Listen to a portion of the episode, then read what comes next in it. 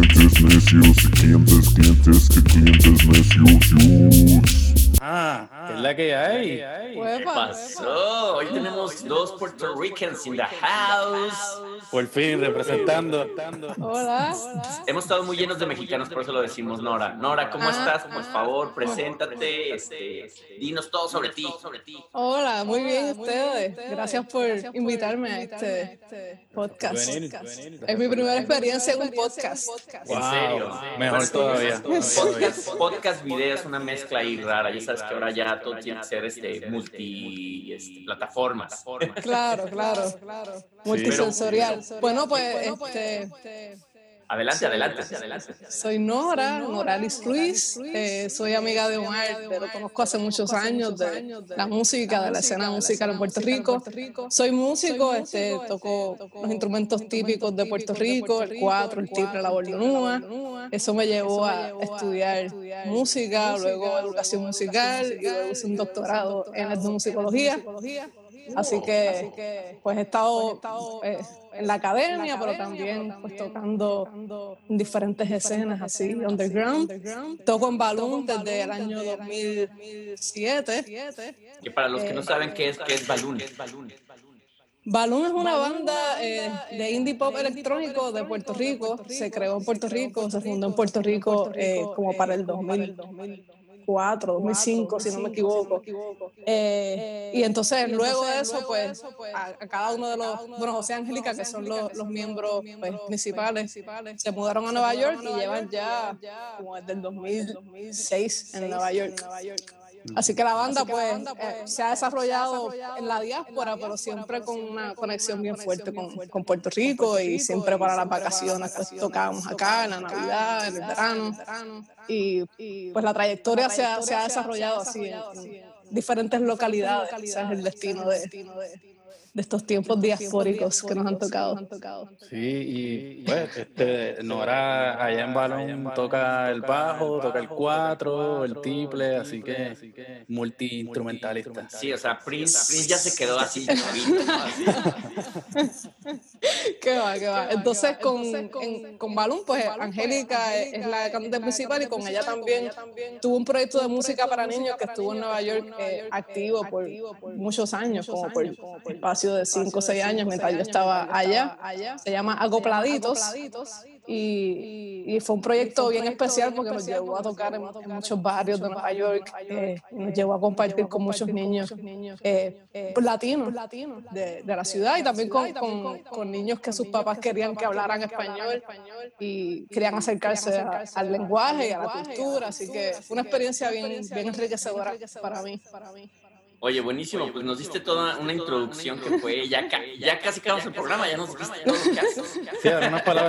¿no? Ya, mucha- ah, cierto, Nora. Este, no, eh, justamente invitamos a Nora porque dijiste lo último que dijiste, música para niños, niños, y como todos estamos encerrados aquí en este coronavirus que parece que ya empiezan a abrir las puertas, este, pues obviamente queríamos hablar justamente de lo que es ser un músico, pero a la vez ser un padre, ¿no? Y tener un trabajo y tener otras cosas que hacer. Y creo que Nora era la persona indicada para hablar sobre eso. Y no sin antes, primero, eh, darle la bienvenida a mi queridísimo compañero DJ. Yeah, y como siempre, un gusto y un placer poder estar aquí en el podcast con el gran Giovanni 2Y2E Mexican. Muchas gracias, Y, bueno, y más que contentos de, de tenerte aquí. Y sí, queríamos hablar contigo de, este, de, de- de eso, ¿no? Este, en, en este contexto de coronavirus, donde todo el mundo está en cuarentena, este, en todas partes del mundo, obviamente allá en Puerto Rico también. Este, ¿Cómo, cómo, cómo la música permea en, en- en todo este ambi- ambiente hogareño, de, la educación, este, el, el tocar, porque estuviste tocando también en, un- en un live con Balloon, o, o, ¿verdad? una presentación con Balloon a distancia, así que hablanos un poquito de eso, de, de esa experiencia. Pues ha sido interesante porque pues estamos en la casa todo el tiempo y, y Tiago, que es, mi bebé, tiene, va a cumplir dos años ya la semana que viene, es bien musical, le encanta cantar. y pues al menos pues cantamos y, y yo pues tengo el pretexto de, de tocar los instrumentos acompañándolo a él así por, por jugar y eso. y así pues hemos hecho con Ariel, que es su papá, miles de covers de Humpty Dumpty eh, con, con, todas las variantes, la araña pequeñita, en español e inglés en punk, en ska, en, O sea, hemos estado pues, pues jugando con, él y, cantando, que es lo que le, le, gusta hacer y, y así canaliza muchas energías. Pero sí, pues, pues, pues es bien retante tener un toddler en la casa eh, durante este encierro. Más que parte hay como diferentes años, ¿no? O sea, por ejemplo, tienes al niño de dos años, yo tengo uno de ocho años, que es totalmente diferente la dinámica. Pero creo que dos se vuelve complicado porque pues, son bien inquietos, ¿no? Todavía están como en esta onda de ver qué quieren hacer, ¿no? ¿Cómo, ha sido esa experiencia? Eh, pues, bueno, explorando todo el tiempo. Eh, él tiene su área con los instrumentos y le, gusta pues tocarlos, experimentar, pero también respeta porque sabe que son los instrumentos de su mamá y de su papá que usan también para pues, trabajar. Para ganarse la vida, claro. entonces, pues, pues pues sí, pues sí e, es, como que un reto en la casa que estamos aquí todo el tiempo compartiendo el mismo espacio y de, y de poner esos ciertos límites. Eh, con Balloon hicimos un, un concierto virtual. Fue, fue semi-virtual porque tuvo una parte de, de Q&A en vivo, pero eh, como Balloon tiene tanta detalle en la secuencia y eso, pues tuvimos que hacerlo como pregrabado, video editado. Y para hacer eso fue un proyecto, porque como decía eh, eh, Gio, eh, un, niño de dos años tiene mucha energía, es bien inquieto, así que tuvimos que hacer todo el montaje en la sala con los micrófonos, todo el equipo, entonces él corriendo por todos lados, entonces al momento de grabar, Ariel se iba con él al cuarto y tenía desde su celular una, una app que podría controlar remoto. la niñera electrónica que le llaman ahora. exacto, el software. No, era, era que alguien podía controlar desde su celular el software de grabar. Entonces yo estaba parada frente al micrófono y Ariel a distancia jugando con plasticina le daba grabar. Entonces hacíamos la toma, terminamos la toma, salía eh, eh, toda esta energía ahí corriendo, un tsunami y volvíamos a hacer eso. Fue un proyecto de un día entero para grabar cinco o seis canciones, que fue lo que, lo que hicimos. Pero nada, interesante también porque él, pues, está viendo de cerca los procesos y participa, así que yo creo que, que también para su formación va a ser pues, interesante y divertido, ¿verdad? Que, tenga esa experiencia de tan pequeño. Y en cierta forma también participó de, de, esa producción, ¿no? Porque integraron el juego y el tratar de tenerlo con con el poder grabar. ya en la última canción eh, estaba ya fuera de control, así que yo estaba tocando y él estaba corriendo por mis piernas y se escucha, el micrófono recogió y salió en la grabación, él haciendo el, el PSI. Hay que lavarse las manos, hay que lavarse las manos. Pero aparte, ¿no, ¿no crees que eso también le da un aspecto muy... que, ha pasado en todas partes? O sea, Jimmy Fallon trabaja con sus hijos, este, o sea, ya en las grandes televisoras, ¿no? A mí yo hago live streaming y de repente mi hijo... Como tiene ocho años, está muy metido en hacer ahora. Primero empezó con YouTube, después quería hacer no sé otra cosa y ahora ya quiere TikTok y tal. Entonces me ve haciendo mi live streaming y ahorita porque no está, pero ahorita se estaría metiendo porque quiere ser parte de, la dinámica. Entonces también creo que ha cambiado los niños, no sé, en la parte digital, no sé, en un niño de dos años, ¿cómo se yo, pues, yo, pues, me da, me da curiosidad de saber, ¿verdad? Por tu experiencia, porque gradualmente pues se siguen involucrando en el proceso y, y es parte de, de, las actividades normales de la familia ya. Claro, ¿no? Y por ejemplo, yo, yo algo que, o sea, y, es, es la, la, diferencia entre un niño de dos años y uno de ocho, es que, por ejemplo, él, es, él encanta el fútbol, ¿no? Entonces no puede jugar fútbol en la casa, ya sacaron los vecinos, ya pasó toda esa cosa que tenía que pasar en el encierro. Entonces, ¿qué seguía, no? ¿Sabes qué? Ve tu iPad y ve videos sobre Maradona y sobre no sé qué pero se desvió esa dinámica y empezó a, crear esta, esta cuestión de decir, oye, ¿por qué yo no hago mis videos? ¿Por qué no hago mi canal de YouTube? ¿no? Porque empezó a haber youtubers hablando de fútbol. Sacó su canal y ahora, pues, algo que yo nunca imaginé que iba a ser mi hijo a los ocho años es empezar a editar video, empezar a, incluso ya habla de analíticos de YouTube. Y así de, ¿estás loco? Así de, que estoy trabajando para él a veces de, oye, ¿cómo veo aquí mi data? Porque yo veo que gente en Alemania me sigue yo, ¿qué? Tienes ocho años, niño. Eso también parece que es como parte de ya del lenguaje que ya es normal dentro de, de esos mundos, ¿verdad? O sea, él está aprendiendo todo esto ya desde bien pequeño. Sí, de por sí ya, ya, se, ya, se, ya, ya había esa generación digital. Yo creo que con el encierro se hizo el boost, ¿no? Así ahora ya 100% digital. Generación va a ser 100% digital. Ya puede tener un guiso de editar video. Ya lo voy a poner a trabajar ahí. Ya, ya, es más famoso, ya es más famoso que nosotros en, tiene más followers, más subscribers en YouTube que nosotros. Wow. Así que debemos nosotros aprenderle. Claro, claro. Pero, pero también es, bien curioso porque yo tengo un sobrino de 10 años que vive en Puerto Rico y también pues veo que él disfruta ver en YouTube de gente que está jugando eh, Minecraft o jugando Fortnite en vivo. Entonces, como que, pero la experiencia no es jugar sea, ahora, ahora la, la, diversión es mirar a otra persona jugar en vivo en lugar de, de tú tomar el rol de ser el jugador. Eh, eso es lo más raro y sabes que mi hijo me dio esa explicación, él me dice, le digo, oye, ¿por qué estás viendo a otras, a otras personas jugar? Tú tienes el juego, tú puedes jugarlo. dice, bueno, dice, bueno tú, ves conciertos, ¿por qué no estás en el concierto? yo, wow, yo, yo, jaque mate, ya, me la mataste. Yo, okay, okay, Filosófico. Filosófico, así como la conciencia de un niño de esa edad ante lo digital. Y la respuesta sí es muy válida. Yo, válida, Exacto. Es la gente que puede jugar fútbol americano, que ve otros deportes, no están jugando, están viéndolo. Yo, ok, ya, ya, me voy. Y en, y en, términos, en términos de música, eh, este, a ambos, les pregunto porque yo no tengo hijos, así que...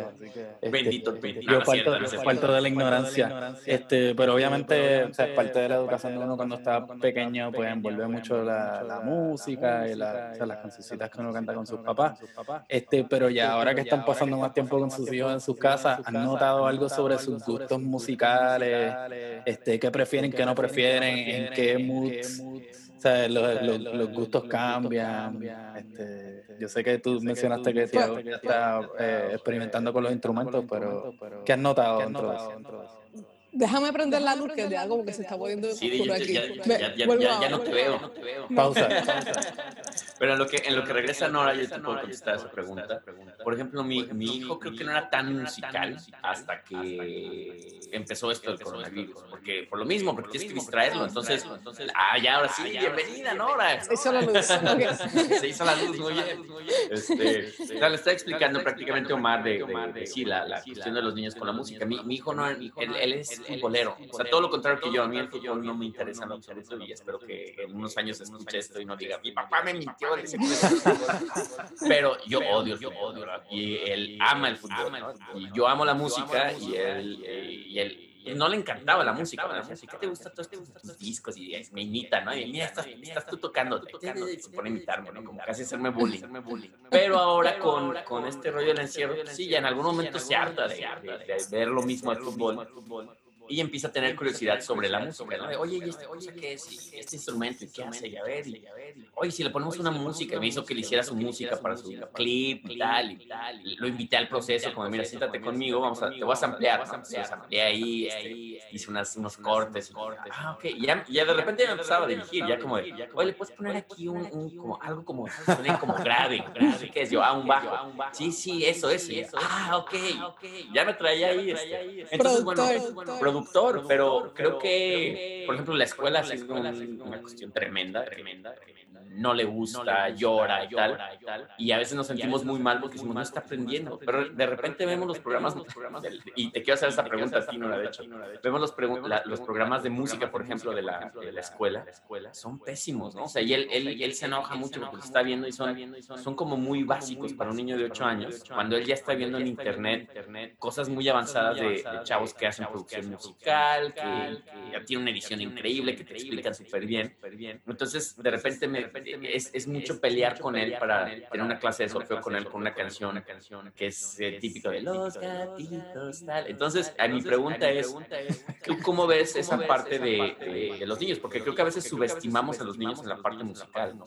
Sí, y, y el sistema está hecho para, pues, para hacer una música que no es relevante para, para los niños ahora.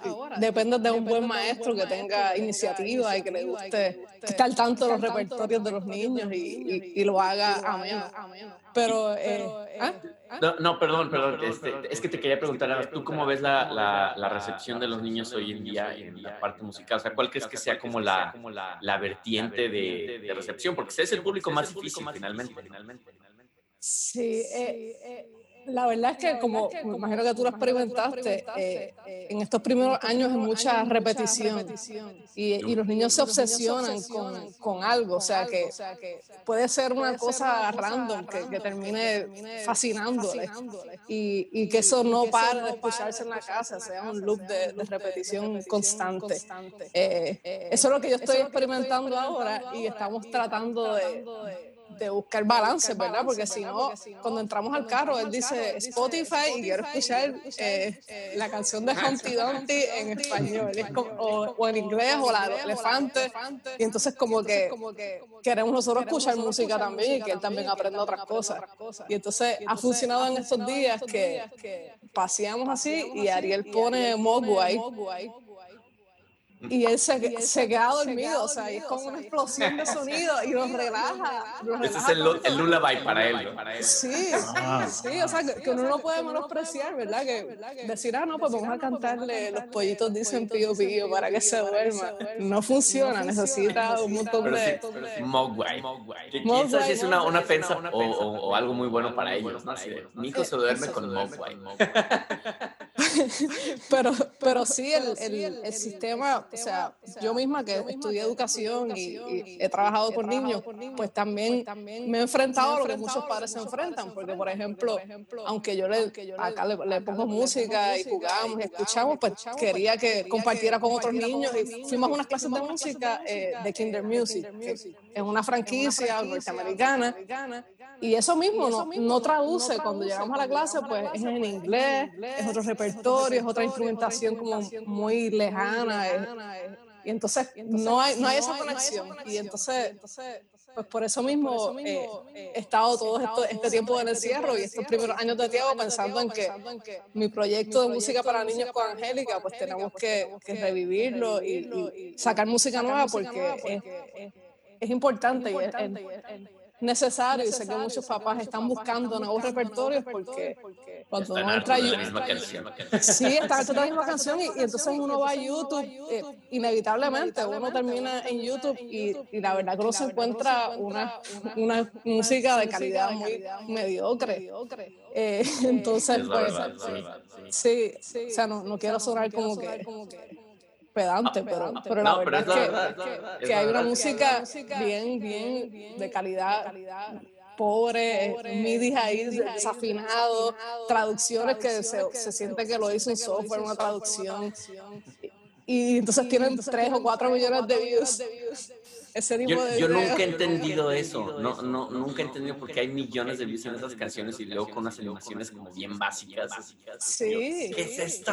Pero no, es, como que falta de educación musical o, este, o falta de, de estar expuesto a cosas buenas. No, no, volvemos al, al principio de la, de la conversación que es hay ciertas cosas, en la música que se deben aprender de cierta forma para desarrollar ese, ese interés y ese gusto. Claro, sí, pero entonces como que no, no todo el público tiene, tiene acceso a, ese tipo de conocimiento o las herramientas. Y entonces pues los niños terminan expuestos a unas músicas ahí que... Y aparte también creo que hay una, una cuestión, un factor, por ejemplo, ya yéndonos más atrás, nuestra generación, este, no había internet. Bueno, la mía que yo soy... No, yo en los, en los 2000 porque saben que soy millennial. Nada cierto. De, menudo para acá, como dicen No, menudo, ¿qué es menudo? Es, Estoy muy joven para, joven para. Todavía no conozco eso de menudo. No, pero, pero por ejemplo, antes no había YouTube, no había Internet, entonces había lo que se sacaba en discografía, que de cierta manera lo criticamos mucho, pero también había cierta curaduría, ¿no? O sea, un, manejo de calidad. Si ibas a firmar un disco de un artista, infantil sobre todo, pues tenían que revisarlo ejecutivos y tal, y ya tenías el producto, ¿no?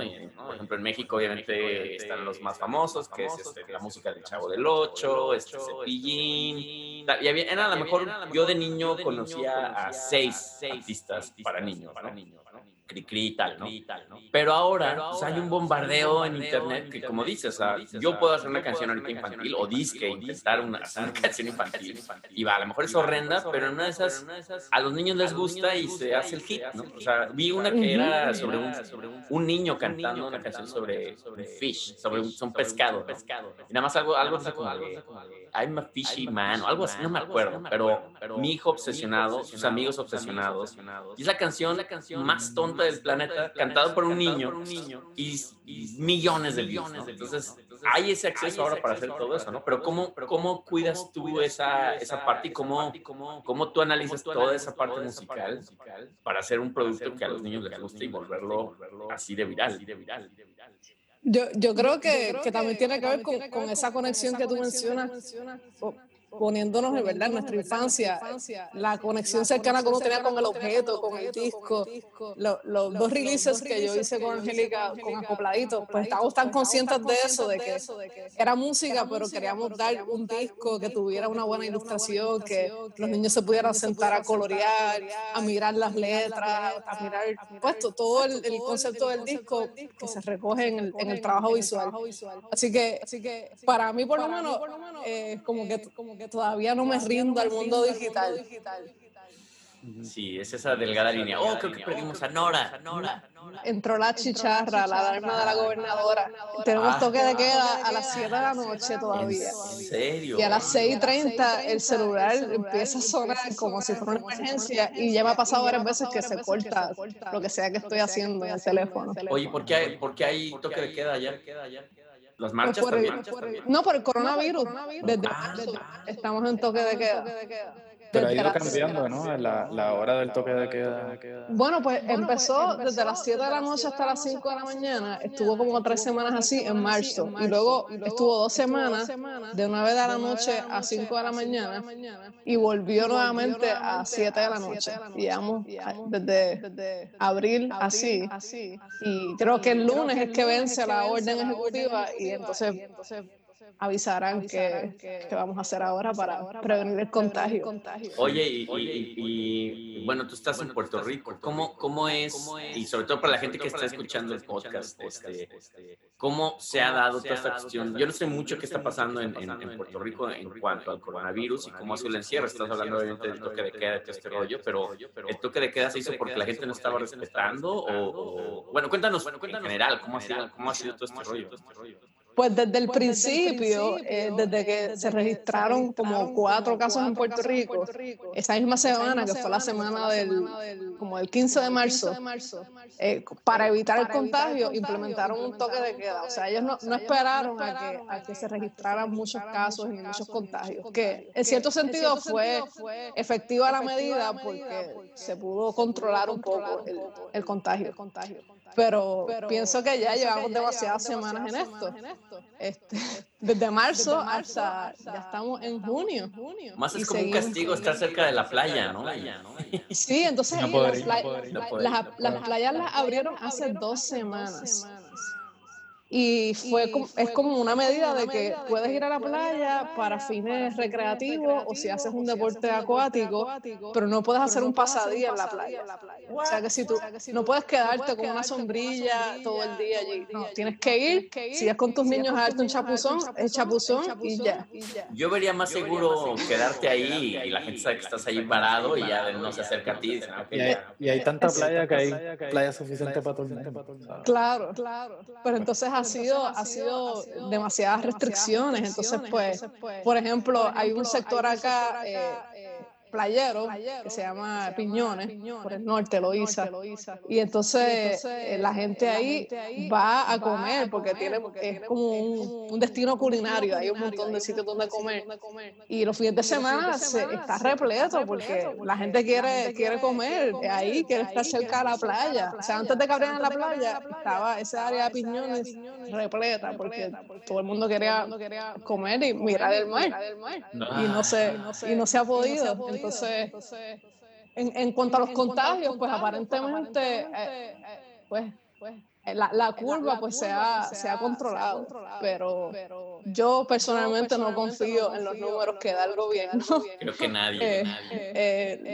entonces, ya, ya al menos hacen más pruebas, pero al principio hacían muy pocas pruebas, incluso tengo familiares que, estuvieron en el hospital y se les negaban pruebas, como que si eres un envejeciente de ochenta y pico años no le van a hacer la prueba porque hay pocas pruebas y se tienes que dejar para personas que que, se pudieran salvar de la enfermedad. Así que han habido muchas, muchas situaciones que he escuchado de, de personas que han estado en, hospitales y eso. Así que, difícil, pero... Y entonces el escándalo de la corrupción con las pruebas, hubo un, bochinche mayor ahí de... ¿Qué, unos ¿qué, ¿qué hubo? Porque esa, esa, esa, yo no me la sé. bueno, pues, esas son las buenas pláticas, ya sé que me he hecho un trago al mezcal. Pues hubo unos contratistas privados que tenían, tenían vínculos con el gobierno y con el partido incumbente. y hicieron una transacción para comprar unas pruebas de COVID. Primero que luego se determinó que esas pruebas eran fátulas, eran unas pruebas que no eran aprobadas por la FDA. La cuestión es que las vendieron eh, por 38 millones de dólares. Un millón de pruebas por 38 millones de dólares. y entonces el contratista que se ganó ese contrato lo que vendía eran materiales de construcción. No, Al departamento de salud. Entonces, pues. Y a precios inflados. Y a precios inflados. Entonces, asesorado por eh, este abogado que, que tenía vínculos con el, con el, gobierno y con el partido, pues lograron cambiar como la descripción del, del comercio, del, del de la compañía para también ofrecer servicios médicos, entonces ofrecieron estas pruebas. La cuestión es que un montón de personas de, que trabajan en el Departamento de Salud y en el gobierno, pues, pues aprobaron esa, esa compra. Y al fin y al cabo, el banco fue quien detuvo la compra porque se dieron cuenta de que eh, esto es una compañía de construcción, tiene 38 millones, es porque, no, la mitad, le dieron 19 millones, el gobierno de adelanto. Y entonces nada, ha sido un bochinche con vistas públicas este, de Senado a la Cámara para, para investigar el problema. Y entonces ya salió a relucir hasta un chat donde se veía toda donde, la donde se, donde se ve toda la conversación de los que estaban gestionando la compra, diciendo como que demasiados millones para un solo puertorriqueño. Ja, El virus eh, salió productivo haciendo ese tipo de comentarios. Y, suenan como, como, como malhechores de las películas, como las conversaciones siempre son como bien banales. mafiosos, ¿no? Ajá, como que bueno, nos estamos beneficiando del, del coronavirus así gordo, gordo con un saco, así con su figuro. ¡Ya! Lo que tú te imaginarías que, que diría un personaje de, o sea, de, de, dibujo animado o lo que sea de, de ese tema. ¿no? Y, y, en realidad la gente habla así. No, y, no, dijeron en el, en el chat, dijeron como, ah, ahora eh, para tu cumpleaños vamos a celebrar con un bizcocho en forma de ventilador. Hijos de su madre. Pero es que estamos viviendo las, las, las épocas, la época más extraña, o sea, yo creo que de nuestra generación. A mí la verdad nunca me ha tocado, yo creo que ustedes igual, algo de, de esta magnitud. O sea, la última fue la, la fiebre española, que nosotros no nacíamos todavía en 1918.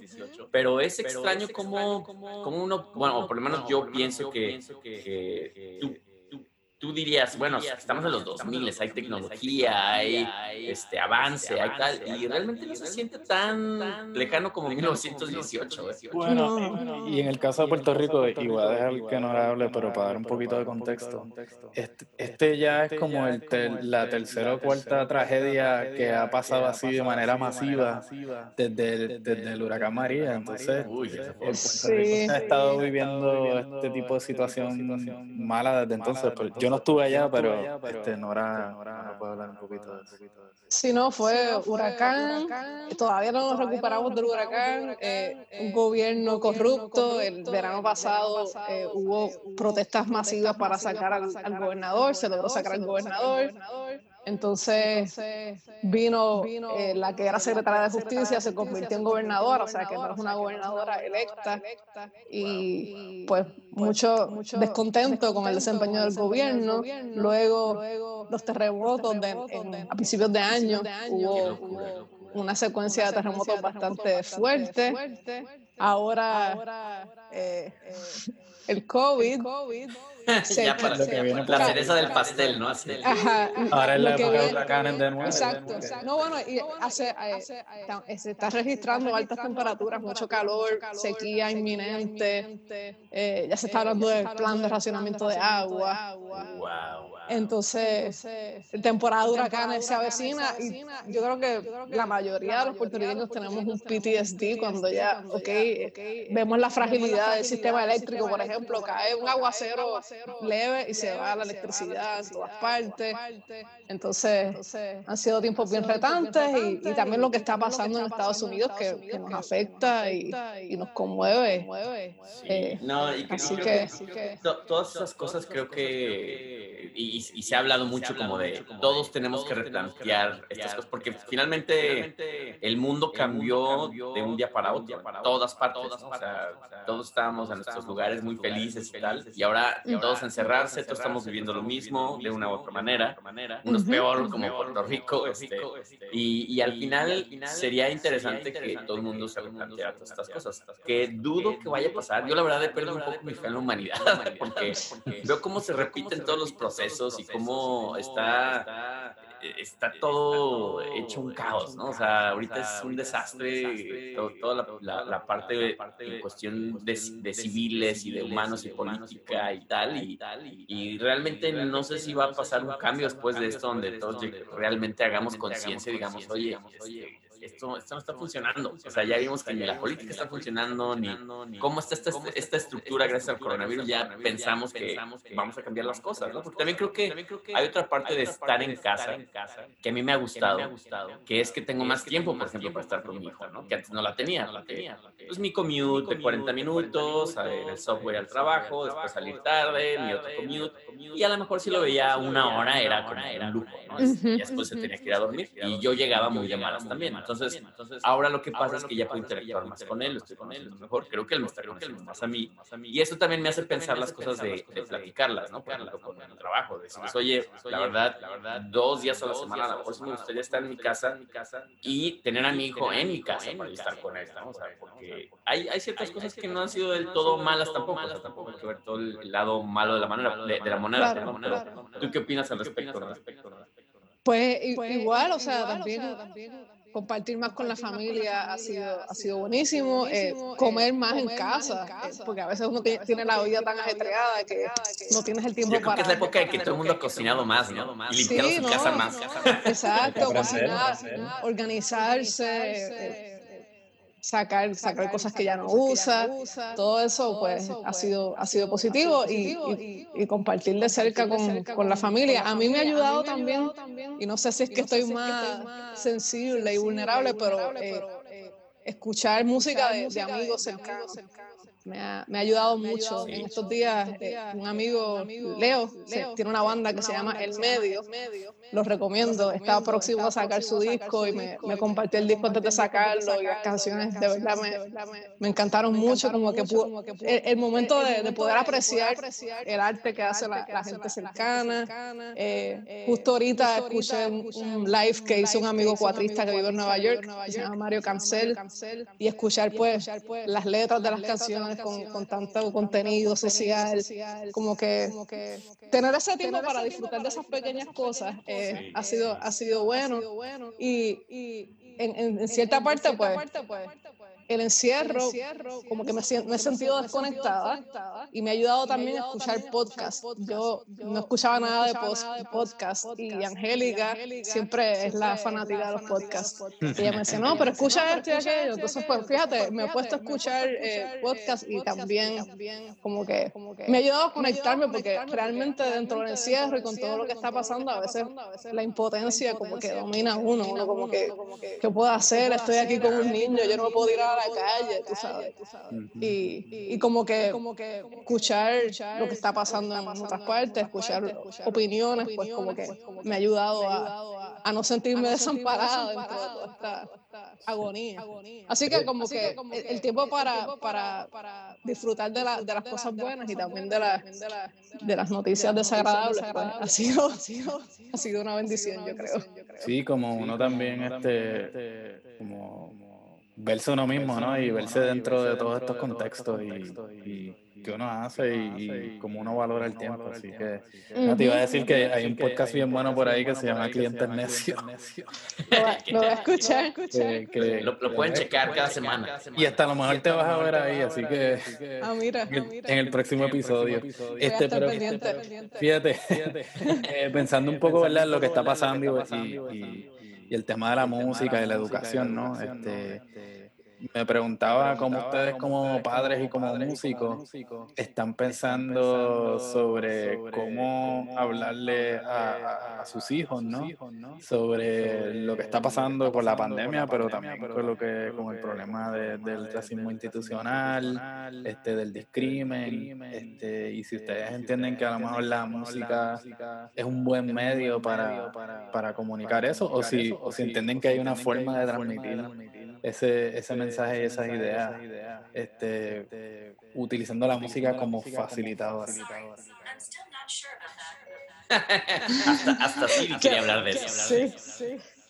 No sé, eh, no sé, pregunto, pregunto. Es interesante la pregunta. Yo creo que, que en la música siempre hay una respuesta a, todo, a todas estas eh, situaciones históricas que, que, han sucedido. Así que yo, yo lo, lo utilizaría, no sé. Este, con un niño de dos años podemos empezar con Bob Marley para lecciones bastante, bastante básicas y seguimos con canciones de, cantautores latinoamericanos, no sé, podemos escuchar a Mercedes Sosa, Violeta Parra y Atahualpa y por ahí, tratar de dar esas lecciones porque yo creo que, que los artistas se han encargado de documentar con las canciones todas las pues, los disturbios y, las injusticias que se han experimentado en todas las generaciones.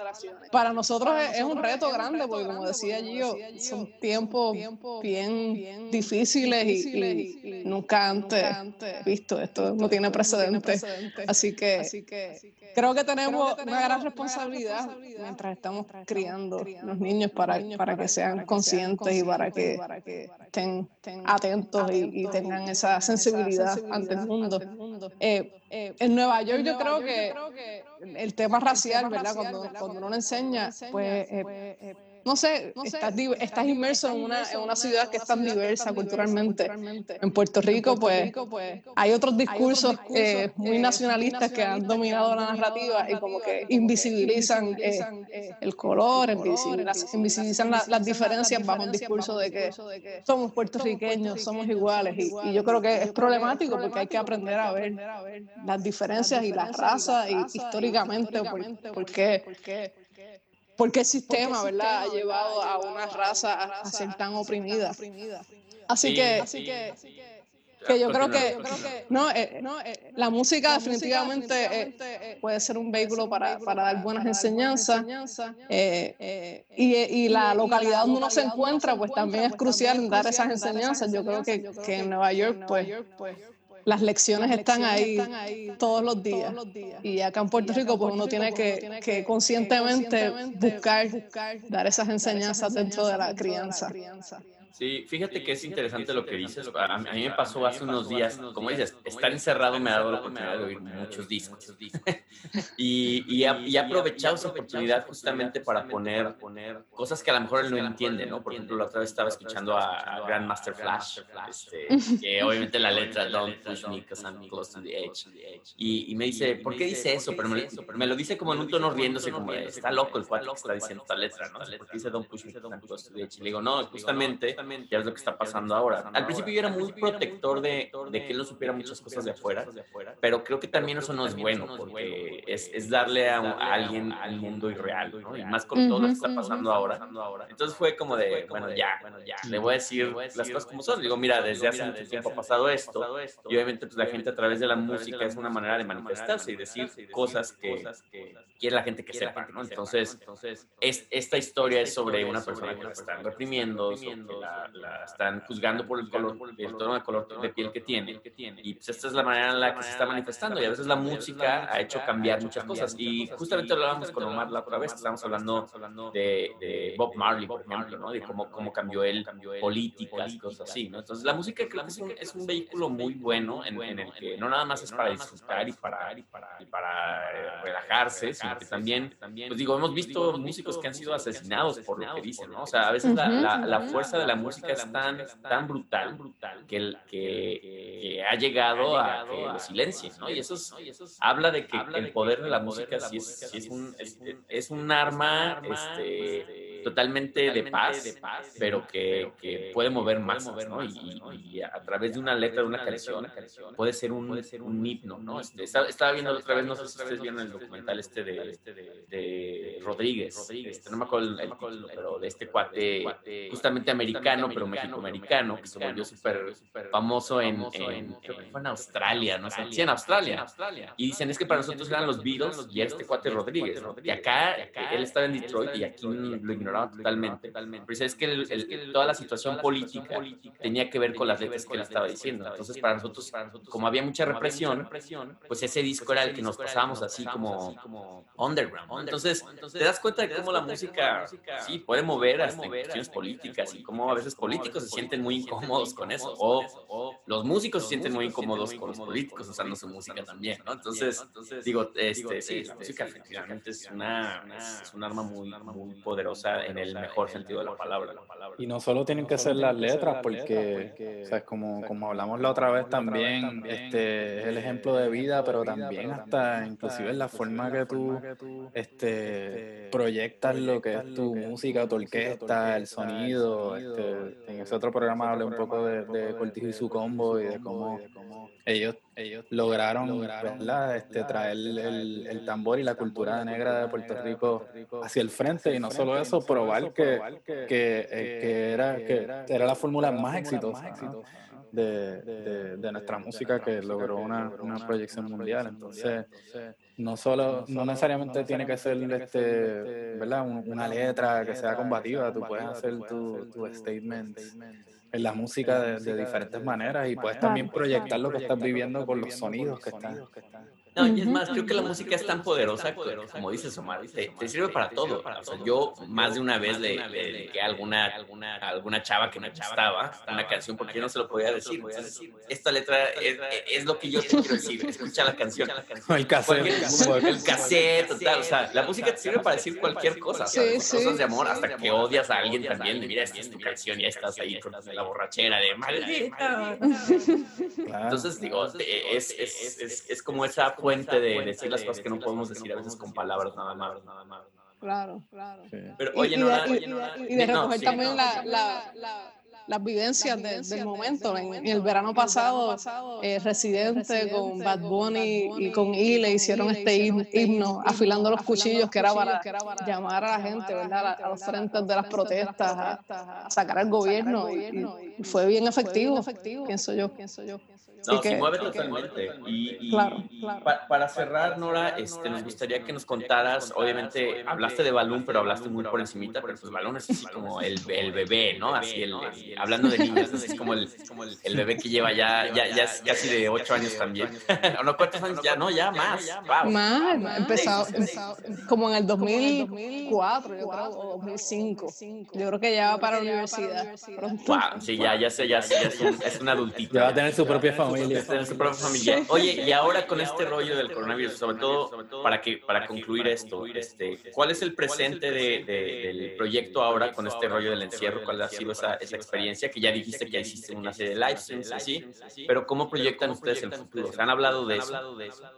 Pues hemos hablado un poco sobre eso eh, y sobre seguir pues, colaborando a distancia. Ahora mismo, pues yo estoy en Puerto Rico, Raúl, que es el guitarrista, se acaba de mudar de Nueva York, eh, creo que está en Raleigh, y entonces pues estamos ya destinados a seguir colaborando eh, a distancia. Y nada, nos compartimos demos y música y, y vamos añadiéndole cosas. Así que, eh, de hecho, el último live stream que hicimos, pues estrenamos unas canciones que, ya vamos trabajando recientemente. Así que inevitablemente seguimos trabajando a distancia y colaborando y a ver cuándo podemos nuevamente tocar juntos en un espacio con público.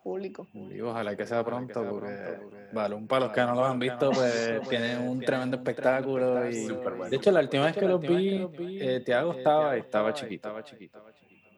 Fue el año pasado en Baby, no, hace dos años en Baby's Alright. En Brooklyn. En Brooklyn, cuando lanzamos el disco. Exacto, exacto. De Prisma Tropical.